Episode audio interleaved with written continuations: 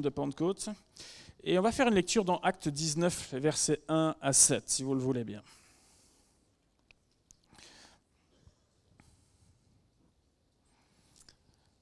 Acte 19, versets 1 à 7.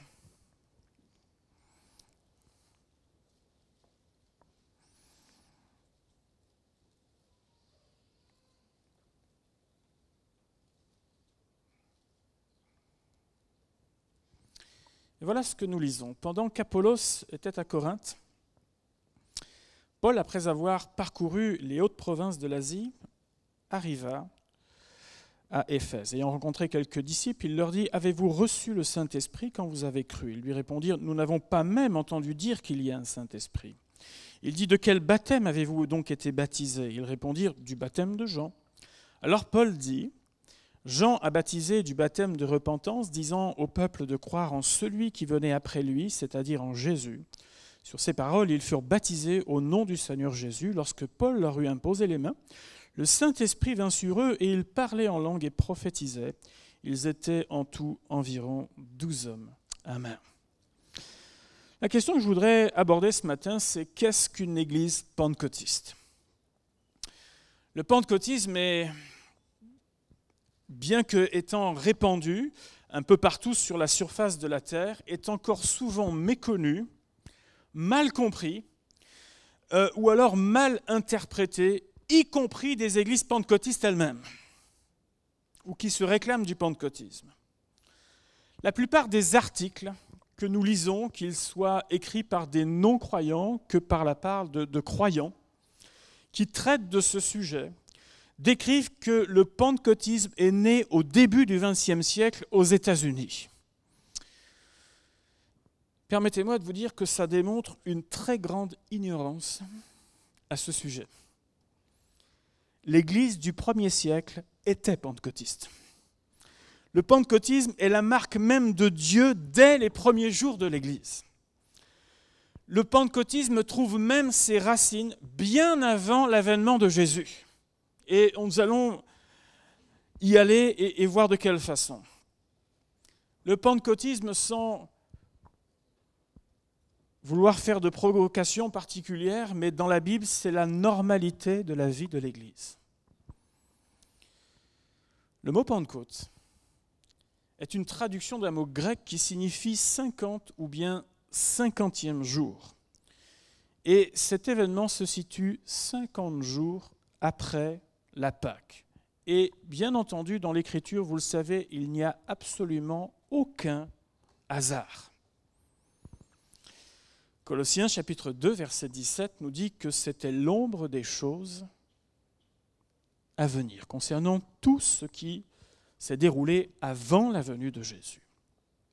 Il s'agissait d'une fête qui était célébrée 50 jours après la Pâque, et qui s'appelait la fête des semaines, ou bien encore des prémices, ou bien de la moisson.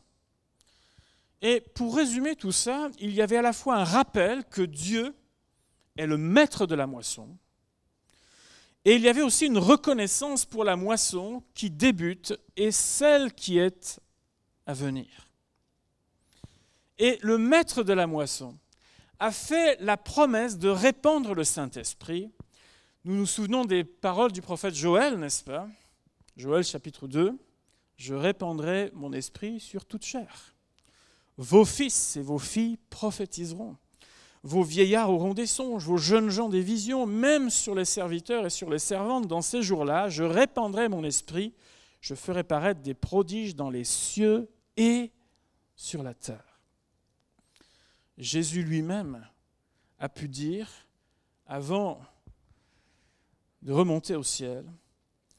Acte chapitre 1er, comme il se trouvait avec eux, il leur recommanda de ne pas s'éloigner de Jérusalem, mais d'attendre ce que le Père avait promis, ce que je vous ai annoncé, leur dit-il, car Jean a baptisé d'eau, mais dans peu de jours vous serez baptisés du Saint-Esprit. Et il dira un peu plus loin, mais vous recevrez une puissance, le Saint-Esprit survenant sur vous, et vous serez mes témoins à Jérusalem, dans la Judée, à la Samarie et jusqu'aux extrémités de la terre. Alors bien sûr, la parole de Dieu nous parle de tout ce qui s'est passé au premier siècle, c'est-à-dire la naissance de l'Église et ces premières communautés qui se sont dressées un petit peu partout, euh, en Europe, dans le sud de l'Europe, puis en Asie mineure notamment. Mais par la suite, d'autres écrits euh, ont été faits de la part de ceux qu'on peut appeler les pères de l'Église, qui racontent des témoignages similaires à ceux que nous lisons dans le livre des Actes. Les différents écrits et témoignages montrent que, même si d'une façon générale, il y a eu durant des siècles un recul concernant l'esprit qui existait dans les premières assemblées qui ont été fondées, il y a néanmoins eu des foyers spirituels dans divers endroits du monde qui ont continué à vivre cette dimension de la vie de l'esprit au sein de l'Église. Plusieurs écrits des premiers siècles font référence aux dons de l'esprit, comme nous les lisons dans le livre d'Isaac, notamment Irénée, Tertullien, que je citais il y a quelque temps parce qu'avec les femmes, il n'avait pas été tendre, ou encore Hermas, qui ont écrit des expériences similaires. On parle de choses, ne serait-ce que euh, dans notre pays, on parle d'expériences similaires parmi les Vaudois, notamment. Des Huguenots. On en parle dans le réveil euh, des Cévennes, notamment pour tous ceux qui ont lu ces écrits-là. On rapporte que Dieu s'est même servi de nourrissons et d'enfants de moins de 4 ans. Pour citer les Écritures, dites-moi comment ils ont pu le faire pour connaître tout ça, pour citer les Écritures et prophétiser et avertir son peuple. Et aussitôt qu'ils avaient terminé, ils recommençaient les aga-aga et les are ou les balbutiements du langage. L'activité de l'Esprit de Dieu.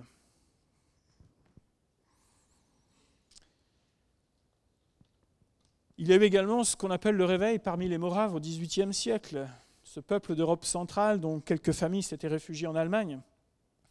Et ce qui a amené toute une entreprise missionnaire, notamment au Groenland, au Sri Lanka, en Afrique de l'Ouest, en Afrique du Sud, avec exactement ce même type, on pourrait dire, de, phénomène, les, les charismes de Dieu manifestés. Et puis s'en est suivi tous ces mouvements de réveil, ces mouvements de guérison avec les Finney, les Wesley tels que nous les connaissons. Alors affirmer que le pentecôtisme a commencé aux États-Unis au XXe siècle, excusez-moi, mais c'est une erreur. C'est une erreur. Le pentecôtisme a démarré dès le départ, dès la fondation de l'Église. Et en réalité, on a souvent l'habitude de regarder l'histoire, en tout cas lorsqu'on vit de ce côté-ci, de regarder l'histoire uniquement d'un point de vue occidental. Mais permettez-moi de vous dire que notamment parmi les douze disciples, les douze apôtres, quelques-uns sont allés, notamment Thomas est allé évangéliser en Inde, dans le sud, et que lorsqu'on lit également des écrits sur d'autres parties euh, de la planète, eh bien nous nous apercevons qu'effectivement, il y a eu des groupes également qui ont vécu au travers des siècles des choses similaires. En réalité, si on devait vraiment regrouper l'ensemble des informations, on pourrait dire que jamais le pentecôtisme ne s'est éteint, mais qu'en réalité Dieu a toujours trouvé des hommes et des femmes, des vases à remplir afin de manifester sa gloire. Ce qui est vrai avec le XXe siècle, c'est que cela a pris une dimension mondiale. Ça, c'est vrai. Auparavant, il y avait des choses qui étaient un peu plus confinées dans des territoires, et puis il n'y avait pas tous les moyens de communication que l'on euh, peut avoir euh, aujourd'hui. Euh, néanmoins, donc, ça, ça, a pris au XXe siècle, avec notamment le réveil du Pays de Galles et la fameuse réveil de la rue Azusa en 1906, une dimension mondiale. Il est très difficile aujourd'hui de dénombrer le nombre de pentecôtistes qui existent sur la planète parce que, en fonction des sources, ça peut aller du simple au triple. On parle de plusieurs centaines de millions aujourd'hui, et c'est la branche de l'Église qui connaît la plus forte croissance aujourd'hui. Quelles sont les marques d'une Église pentecôtiste Bien sûr, nous l'avons lu, le baptême dans le Saint-Esprit, mais également toutes ses conséquences.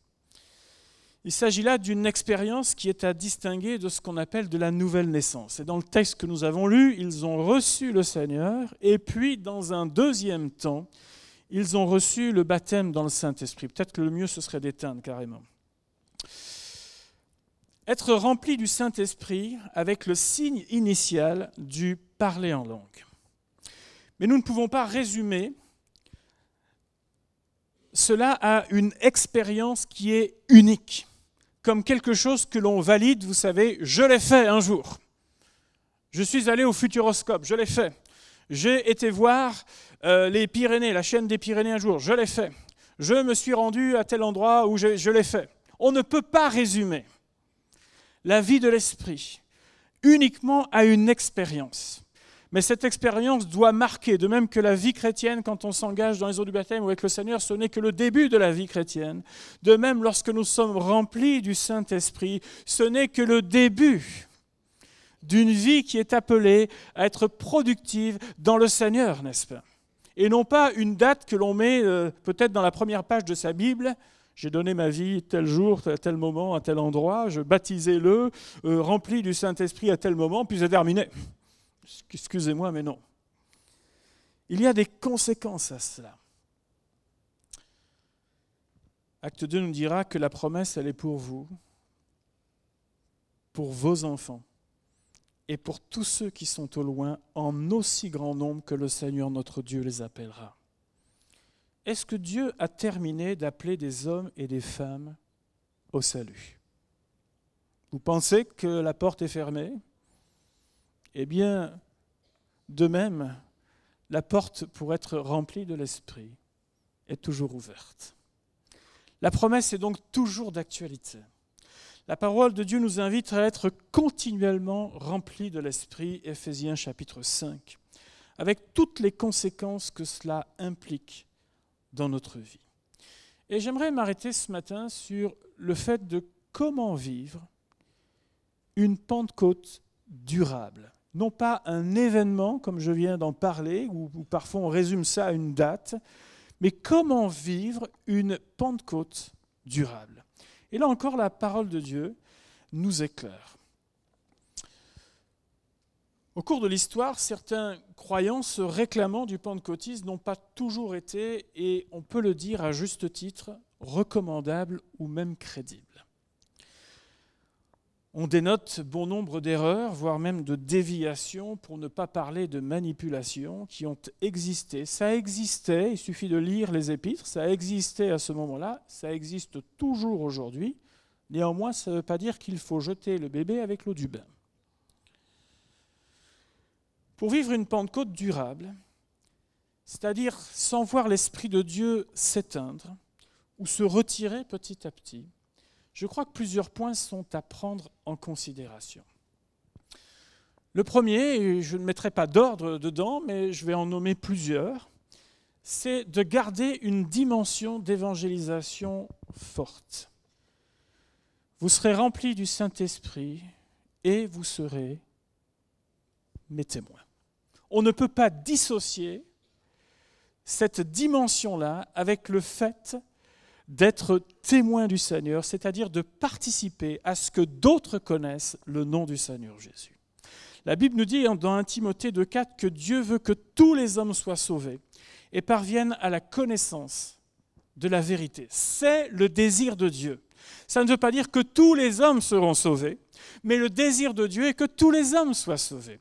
Et donc nous participons à ce désir de Dieu de faire connaître le nom du Seigneur Jésus, chacun étant placé devant ses responsabilités personnelles, d'accepter ou de refuser la grâce du Seigneur.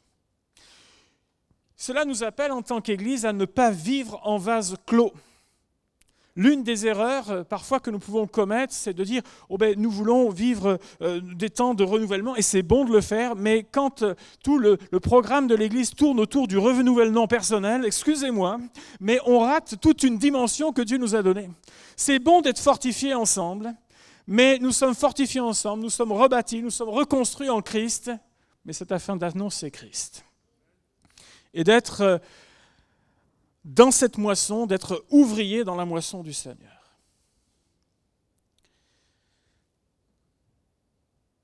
La Pentecôte signifie également ce qu'on appelle le don de soi. Dans le texte du Lévitique, quand je dis que la Pentecôte prend déjà naissance ou racine dès l'Ancien Testament, dans le texte du Lévitique concernant la fête des semaines ou des moissons, voici ce qui est écrit dans Lévitique chapitre 16, verset 22. Quand vous ferez la moisson dans votre pays, tu laisseras un coin de ton champ sans le moissonner. Et tu ne ramasseras pas ce qui reste à glaner. Tu abandonneras cela aux pauvres et à l'étranger. Je suis l'Éternel, votre Dieu. La Pentecôte, c'est à la fois être ouvrier dans la moisson, où Jésus a dit que les champs sont blancs, prier le maître de la moisson d'envoyer des ouvriers dans la moisson. Mais comme j'aime à le répéter, c'est souvent une prière dangereuse. Parce que quand on dit à Dieu, s'il te plaît, tu peux trouver quelqu'un, oui, oui, je viens d'en trouver un là. C'est toi. Merci d'avoir répondu. Je t'enrôle. Nous voulons prier le maître, bien sûr, mais on ne veut pas dire aux autres de faire ce que nous sommes également censés faire. Nous voulons le faire nous-mêmes, n'est-ce pas? Et participer selon ce que le Seigneur nous a donné. Et nous sommes très différents.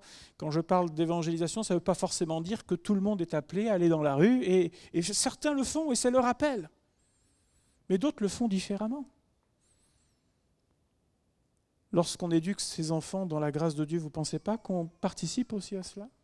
Bien entendu, nous y participons. Lorsque nous parlons avec nos collègues, avec nos voisins, lorsque nous participons à cela, lorsque nous œuvrons d'une façon ou d'une autre euh, pour euh, l'accueil des personnes, est-ce que vous ne pensez pas que l'on y participe? Nous y participons d'une façon ou d'une autre, chacun étant à sa place. Encore une fois, nous ne sommes pas tous en train d'avoir la même fonction. Mais nous devrions avoir à cœur de dire, Seigneur, je veux participer afin que des âmes soient sauvées, Seigneur Jésus. La Pentecôte, c'est prendre soin des indigents, des naufragés spirituels, mais aussi des naufragés de la vie. La dimension de la Pentecôte, c'est que chacun, quel que soit son parcours ou sa situation, son origine, puisse un jour se réjouir dans la présence de Dieu qui lui a fait du bien et qui l'a visité. Une église qui veut vivre la Pentecôte aura le désir de rendre Christ réel à son entourage, sans décalage. Vous savez, on vit dans le siècle dans lequel on vit. Et nous avons besoin, et moi je vois dans l'Église du premier siècle, une forte capacité de s'adapter sans compromettre le message, mais une forte capacité de s'adapter. Et je crois qu'aujourd'hui encore, sans compromettre le message, nous pouvons rendre ce message tout à fait crédible, tout à fait vrai, tout à fait juste pour chaque génération. Que Dieu nous aide. Mais c'est aussi une Église qui est missionnaire auprès des, perdus et des personnes en difficulté. Quand je parle d'Église missionnaire, et je bénis Dieu de tous les efforts que nous faisons parmi nous, nous aimons la mission, n'est-ce pas? Nous aimons la mission de différentes façons. Que ça part chez nous même des, enfants qui euh, participent le dimanche à travers de leur offrande euh, pour un projet missionnaire. Ça part de là et puis dans, différentes formes ici parmi nous. Nous aimons nos frères, nos sœurs. Nous aimons ces ouvriers qui partent au loin pour le Seigneur. Mais la mission, elle est au loin et puis elle est là, devant nous. Elle est à notre porte. Et lorsque nous faisons l'effort d'implanter une nouvelle église, comme c'est notre cas actuellement sur l'ouest de Bordeaux, nous sommes missionnaires. Dans le sens où, auprès, également, nous œuvrons et nous travaillons afin que le peuple de Dieu se multiplie. Lorsque en tant qu'Église, nous nous engageons également à ce que dans notre pays, nous soutenons également euh, dans notre assemblée des églises qui sont en cours de création et qui ne peuvent pas encore, on va dire, tourner matériellement. L'assemblée participe à ce que euh, dans ces premières années, ces églises euh, que nous ne nommons pas forcément, mais il y en a plusieurs, notamment que nous aidons, afin que l'œuvre de Dieu puisse se développer, se manifester. Et au travers de cela, nous sommes également missionnaires. Nous aidons à cela. La mission, elle est là, à notre porte, et la mission, elle va jusqu'aux extrémités de la terre. Que Dieu fasse et continue de faire de nous une église missionnaire. Vous savez, dans le livre des Actes, il y a un, disciple qui vraiment nous étonne dans Actes chapitre 9, qui est Ananias. Ananias, c'est un disciple, il n'est pas apôtre, c'est pas l'évangéliste Ananias, c'est pas, euh, voilà, il a, rassemblé aucune foule, etc. Mais Ananias, dans Acte 9, a été envoyé par le Seigneur au travers un songe. Et permettez-moi de vous dire, ce n'était pas une rêverie. Ce n'était pas un truc, euh, vous voyez, oh, et puis on ne voit jamais rien derrière. Non, non, Dieu lui parle de façon très précise au travers de ce songe, et ce qu'il voit, ce qu'il entend de la part du Seigneur, il le vit quelques instants plus tard. il l'envoie afin qu'un certain Saul de Tarse recouvre la vue et qu'il soit rempli du Saint-Esprit. Euh, je pense que sur l'aspect euh, d'aller à la rencontre de quelqu'un, je pense qu'Ananias n'avait pas de souci avec ça. Mais là, il va dire, attends, Saul de Tarse, laisse-moi revoir mes tablettes. Et là, c'est un nom, vous savez, ça commence à sonner de partout. Dire, non, non, pas lui. C'est un violent, celui-là. C'est un persécuteur. Et il a fallu de la part d'Ananias euh, qu'il soit à la fois rassuré par le Seigneur, mais qu'il ait une certaine disponibilité, mais il a fallu qu'il surmonte ses craintes afin de voir Dieu puissamment agir. Mais n'est-ce pas notre cas aussi? Combien de fois on s'est tu alors qu'il y avait quelque chose à dire? Par crainte. Parfois, on s'en est même voulu. Moi, je me souviens de certaines. Mais pourquoi tu n'as rien dit, Emmanuel, Pourquoi c'était, c'était là, c'était entre guillemets tout cuit. Pourquoi Qu'est-ce qui t'a gêné, là? Il y a dans ces croyants du premier siècle et dans le croyant qui est rempli de l'esprit, il y a ce qu'on appelle de l'audace. Et Ananias, c'est quelqu'un qui va saisir la balle au bon et qui va pouvoir dire Ok, moi j'ai peur. C'est peut-être pas quelque chose qu'il a fait jusque-là. Prier pour quelqu'un pour qu'il recouvre la vue, c'est quand même pas rien. Qu'il soit rempli de l'esprit, et en plus, c'est le pire des pires du moment, quoi. Mais il y va avec cette audace, et l'audace d'Ananias a permis que cet homme-là réponde à son appel par la suite et fasse tout le travail qu'il a fait. Que Dieu soit béni pour ces gens qui ont cette audace dans le cœur et que Dieu nous donne de savoir saisir ces occasions, car nous ne savons pas tout ce que Dieu peut faire derrière une simple parole, derrière une simple prière parfois, derrière un simple appel téléphonique, un message d'encouragement à quelqu'un. Nous ne savons pas tout ce que Dieu peut faire. Il y a bien entendu dans les croyants remplis de l'esprit ce qu'on appelle l'exercice des dons qui accompagnent tout cela que le Seigneur donne comme il le souhaite, même s'il nous appelle à y aspirer. Et l'exercice de ces dons se fait dans la crainte de Dieu et, si j'ose le rappeler également, dans le respect des personnes. La lecture du Nouveau Testament nous montre que souvent l'exercice de ces dons a été fait dans le cadre de justement de l'évangélisation. Ça ne veut pas dire de façon systématique, puisqu'il y avait également les dons dans le rassemblement des fidèles, mais également il y avait toute une dimension d'exercice de ces dons dans le fait de semer également la parole de Dieu. Et souvent, lorsque je suis personnellement confronté à des entretiens un petit peu complexes, et que honnêtement, j'arrive plus à savoir ce qu'il faut dire ou pas dire, je dis Seigneur, donne-moi ta pensée. Parce que je sais que ça, ça va dénouer les nœuds. Donne-moi ta pensée. On n'est pas de manière, euh, non, on est juste une personne avec une personne, mais donne-moi ta pensée. Et quand ça arrive, je bénis Dieu. Parce que c'est un tel secours et d'une telle force lorsque Dieu agit. Il y a, je crois également, euh, le fait dans l'exercice des dons, l'importance d'accepter de de grandir dans cet exercice. Honnêtement, on n'a pas tout compris sur tout. Le fait de comprendre également l'exercice de ces dons, et puis éviter ce que j'appelle moi le disque rayé. L'habitude. Le vinyle, il y en a, vous vous souvenez des vinyles là? Ah, De temps en temps, il fallait pousser un peu la branche parce que c'était. On entendait le même son, quoi. Et je pense que de temps en temps, on a besoin de pousser un peu la branche pour dire ok, euh, on n'est pas sourd, on a entendu, on a entendu, on pousse un peu la branche. Il y a de la part de, pour garder cette Pentecôte durable, nous le voyons dans l'Église euh, du premier siècle, il y avait un attachement profond à l'Écriture. Et c'est ce que j'appelle la, la, sauvegarde également dans le temps. Dans Matthieu 24, 35, il est dit que le ciel et la terre passeront, mais mes paroles ne passeront pas. Une expérience reste une expérience. et une révélation particulière concernant, euh, je dirais, une situation particulière reste une révélation particulière. Mais nous ne pouvons pas placer ces choses-là au-dessus de l'écriture. Une expérience reste une expérience. Lorsque Jésus a guéri des personnes, nous le voyons faire des choses un peu étranges parfois. il a quand même fait de la salive, de la boue pour l'appliquer sur les yeux.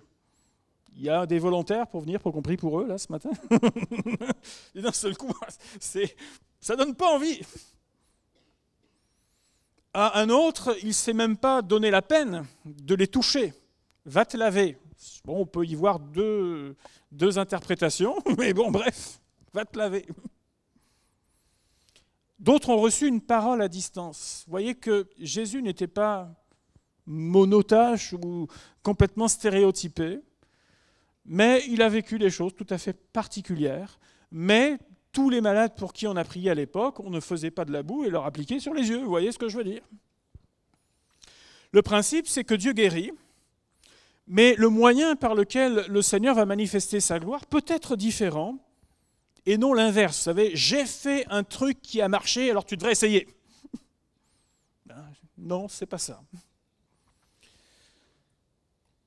Certains euh, représentants de, mouvements qu'on appelle aujourd'hui néo-pentecôtistes, c'est-à-dire qu'ils se définissent comme une nouvelle vague du pentecôtisme, mettent beaucoup l'accent sur l'expérience, au détriment de l'écriture, et je peux déjà dire qu'on en voit déjà les résultats, malheureusement. L'écriture restera toujours la norme à laquelle on doit rester attaché. Ensuite, il y a, dès les premiers siècles, afin de vivre ce pentecôtisme durable, une vie morale élevée. Il y avait ce critère-là qui était défendu. Nous retrouvons ce critère dans les différentes épîtres ainsi que dans l'histoire même de l'Église. Il n'y a pas de réveil sans un retour complet vers le Seigneur. L'Esprit de Dieu est appelé le Saint-Esprit. Il est saint. Et Éphésiens 4.30 nous dira, n'attristez pas le Saint-Esprit de Dieu, par lequel vous avez été scellés pour le jour de la rédemption. Et quand on prend le contexte de ce passage, il est question de cela en rapport à notre comportement et à nos paroles. Et je crois que dans ces domaines, tous autant que nous sommes, nous avons besoin certainement de continuer à nous ressaisir et à progresser afin de permettre au Seigneur de nous transformer, n'est-ce pas? Que le Seigneur nous aide. Mais voyez, il y avait une vie morale c'était un des critères aussi, élevé. On ne fait pas n'importe quoi au nom du Seigneur en disant, ben, c'est pas grave, le Seigneur me pardonnera, etc. Bien sûr que Dieu est un Dieu de grâce, mais on ne joue pas avec la grâce. Il y avait également toute une dimension, pour vivre une Pentecôte durable, toute une dimension de prière qui ont marqué l'Église du premier siècle. Elle devrait, la prière, au travers de son expression, traduire pour chacun d'entre nous notre humilité, mais aussi notre dépendance au Seigneur. La prière est sans arrogance. Vous savez, j'ai rien à apprendre à Dieu lorsque je prie. J'ai absolument rien à lui apprendre. Mais l'Esprit de Dieu désire nous conduire plutôt à intercéder, c'est-à-dire recevoir le cœur de Dieu pour intercéder. Vous savez, les cœurs arrogants, je crois, ne comprennent pas le cœur de Dieu. L'Église du premier siècle avait compris l'importance de ces moments dans la prière.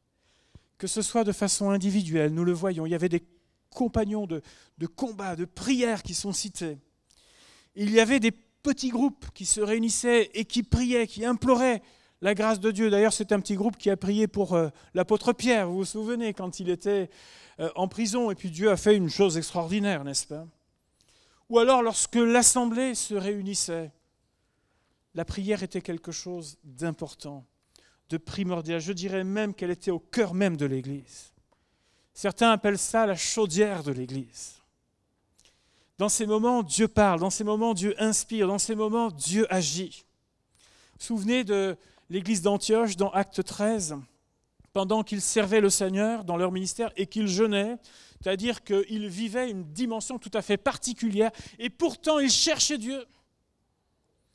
Le Saint-Esprit dit, Mettez-moi à part Barnabas et Saul pour l'œuvre à laquelle je les ai appelés. Alors après avoir jeûné et prié, c'est-à-dire que même lorsqu'ils reçoivent la parole du Seigneur, ils continuent à prier. Ils leur imposèrent les mains et les laissèrent partir. Moi, je pense que l'église d'Antioche n'avait aucun intérêt à laisser partir ces deux personnes-là. Ces deux personnes-là étaient utiles. Ces deux personnes-là certainement remplissaient un rôle important. Mais le maître de la moisson a dit, je réquisitionne ces deux personnes-là, libérez-les afin qu'ils remplissent leur ministère. Et lorsque l'Église a compris cela, c'est toute une œuvre missionnaire qui s'est mise en place avec toutes les répercussions que nous voyons. L'écoute du Saint-Esprit a permis une œuvre que eux-mêmes n'étaient pas conscients qu'ils allaient vivre. Mais que se serait-il passé s'ils n'avaient pas eu cette sensibilité à l'Esprit de Dieu dans la prière Ils seraient certainement passés à côté de l'œuvre que le Seigneur avait préparée d'avance pour eux. Et n'est-ce pas parfois notre cas? Est-ce que parfois nous ne ratons pas certains coches juste parce que on a peur de libérer, on a peur de changer, on a peur de passer un cap? Que Dieu nous aide à écouter la voix du maître de la moisson. Et même quand on n'a pas euh, toutes les réponses à toutes nos questions, il y en a quand même un qui maîtrise toutes choses, n'est-ce pas Qui a créé les cieux et la terre. Ça n'a pas l'air d'être un gros souci pour lui. Ça en est pour nous, mais ça n'en est pas un pour lui. Le résultat d'une Pentecôte durable ne se mesure pas au niveau de ce que j'appelle des sensations ou bien d'un ressenti. L'Église n'est pas un parc d'attractions, mais dans ce qui reste dans les cœurs. Des vies qui sont transformées, des vies qui avancent, des foyers qui sont stables. Et à l'heure où on est, c'est une grâce de Dieu une direction qui est saine et qui est claire dans la vie. Voilà les fruits de l'action de l'Esprit de Dieu. La question qu'on devrait être en mesure de se poser, c'est y a-t-il encore des vases remplir Vous savez, au temps d'Élisée, lorsqu'il a rencontré cette veuve qui était criblée de dettes et qui n'avait qu'un seul vase d'huile chez elle, le prophète l'a encouragé à aller chercher le maximum de vases. Et tant qu'il y a eu des vases vides, le miracle s'est poursuivi et les vases se sont remplis. Mais lorsqu'il n'y a plus de vases à présenter, l'huile a cessé de couler. Et ça, c'est l'histoire de l'Église avec un grand E. Tant qu'il y a et qu'il y aura des vases à remplir, Dieu se manifestera. Mais le jour où on pense que ce n'est pas la peine, alors l'huile cesse de couler. Et c'est, je crois, une vraie question aujourd'hui. Si les 120 dans la chambre haute sont restés dans l'attente, la soif de vivre la vie de Jésus-Christ ressuscité, la plénitude de l'expression de Christ, et si Dieu est toujours prêt de nos jours à répandre son esprit, est-ce également notre désir? Y a-t-il des vases à remplir? Voilà la question d'une Église qui désire vivre une Pentecôte, qui soit durable dans le temps, des vases qui désirent être remplis. Est-ce que ce n'est pas notre prière ce matin De dire au Seigneur, moi je bénis Dieu de tout ce que j'ai pu lire, de ce qui se passe, s'est passé dans l'histoire, dans différents endroits du monde, des choses extraordinaires que Dieu a faites et moi, je n'ai pas vécu au XIIe, au XVe, au XVIe, au XVIIIe siècle. Je suis né au XXe, je vis encore au XXIe, et j'ai envie aussi de vivre ça. Et je crois qu'un peuple, quand le peuple de Dieu a soif de Dieu, et qu'il se présente comme ces vases vides, alors à ce moment-là, Dieu ne manque pas de manifester sa grâce. Que Dieu nous aide à être une église de Pentecôte durable. Alléluia. Notre Dieu, notre Père, nous te prions ce matin. Et nous voulons te demander dans ta grâce de nous aider. La connaissance est nécessaire, mais la vie avec toi est aussi vitale, Seigneur. Et je veux te prier, Seigneur notre Dieu, que nous vivions de cette vie-là, Seigneur. Nous voulons nous présenter à nous comme à nouveau comme ces vases vides. Ces vases qui ont besoin d'être tout à nouveau remplis. Ces vases qui ont besoin de venir à tes pieds. Ces vases qui ont peut-être besoin de nettoyer ce qui est actuellement dedans, Seigneur. Et nous voulons te prier que nous fassions partie de ces églises que tu vas pouvoir utiliser pour ta gloire, Seigneur. Je te prie que nous soyons utiles pour nos contemporains. Je te prie que tu nous donnes d'avoir à cœur l'évangélisation, d'avoir à cœur le salut des perdus, Seigneur. Et que tu nous donnes d'y œuvrer ensemble, Seigneur notre Dieu. Donne-nous de garder le cap en toi, Seigneur. Et de ne pas vivre dans le mysticisme, Seigneur, ou dans toutes sortes de déviations, mais de vivre une vraie Pentecôte une vraie manifestation d'en haut, avec les fruits qui en découlent, Seigneur. Nous ne voulons pas jouer à l'Église, mais nous voulons être l'Église, Seigneur notre Dieu. Que ton nom soit glorifié et que ton esprit soit le bienvenu au milieu de nous, au nom de Jésus. Amen. Que Dieu vous bénisse. Excellente journée à chacun.